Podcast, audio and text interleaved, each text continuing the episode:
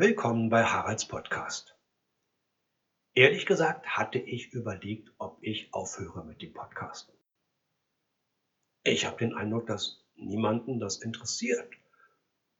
Was ich nicht verstehen kann, weil allein die Texte von dem Hans-Konrad Zander, diese Zander-Filets, diese historischen Begebenheiten, ich finde die so interessant und so unterhaltsam beschrieben, dass selbst wenn ich berücksichtige, dass ich die schlecht vorlese, dass die technischen Bedingungen hier für die Aufnahme grottenschlecht sind, allein vom Inhalt her hätte ich gedacht, dass Menschen sich dafür interessieren könnten.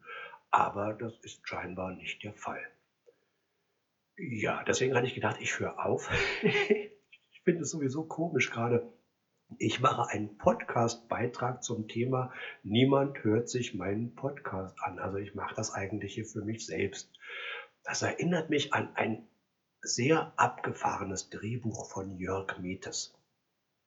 Jörg Metes ist ein Autor mit einem sehr interessanten Humorverständnis, der auch einige Sketche für Hallervorden Spotlight geschrieben hat, unter anderem.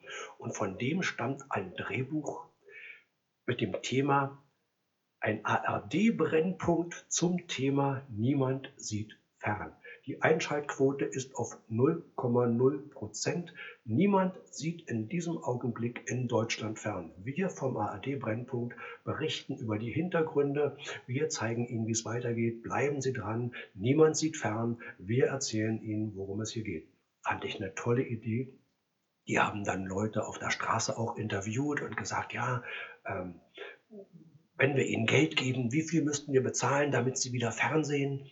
Wenn wir ihnen Tatorte bringen mit echten Leichen, würden sie dann den Fernseher wieder einschalten. Wenn wir die Nachrichten von nackten Frauen vorlesen lassen, würden sie dann wieder öffentlich-rechtliches Fernsehen gucken in Deutschland. Und der Höhepunkt ist für mich eine Szene in einem Hotelzimmer mit Harald Schmidt. Harald Schmidt war damals sehr angesagt äh, im deutschen Fernsehen. Und er steht halt auf dem Fensterbrett seines Hotelzimmers und überlegt, ob er runterspringt. Und der ARD-Brennpunkt-Reporter steht daneben und sagt, Herr Schmidt, machen Sie jetzt keinen Fehler, bitte tun Sie nichts Unüberlegtes, aber wenn Sie springen, dann, äh, wir sind noch zwei Minuten auf Sendung, also dann wäre es jetzt die richtige Zeit. Und der Schmidt sagt, oh, aber es guckt doch keiner zu. Ja, sagt der Reporter, aber sehen Sie mal, Sie haben doch Ihre Heimat praktisch beim öffentlich-rechtlichen Fernsehen.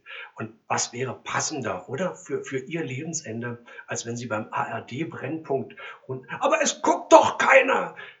Fand ich toll, fand ich eine tolle Idee, wurde leider nie verfilmt. Ja, und so ein bisschen ist das auch heute mit diesem, dieser Podcast-Episode, dieser heutigen. Äh, keiner hört sich meinen Podcast an, also spreche ich drüber.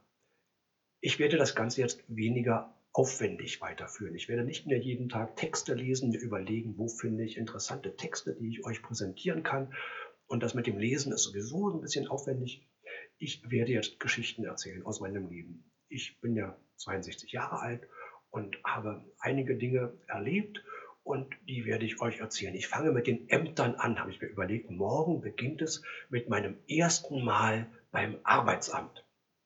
Das war in den Jahren 1978 und 79 und ihr fragt euch jetzt, wieso war denn das erste Mal auf zwei Jahre verteilt? Ja, das lag daran, dass ich wirklich auf mein erstes Arbeitslosengeld anderthalb Jahre warten musste. So lange wurde dieser Antrag nicht bearbeitet.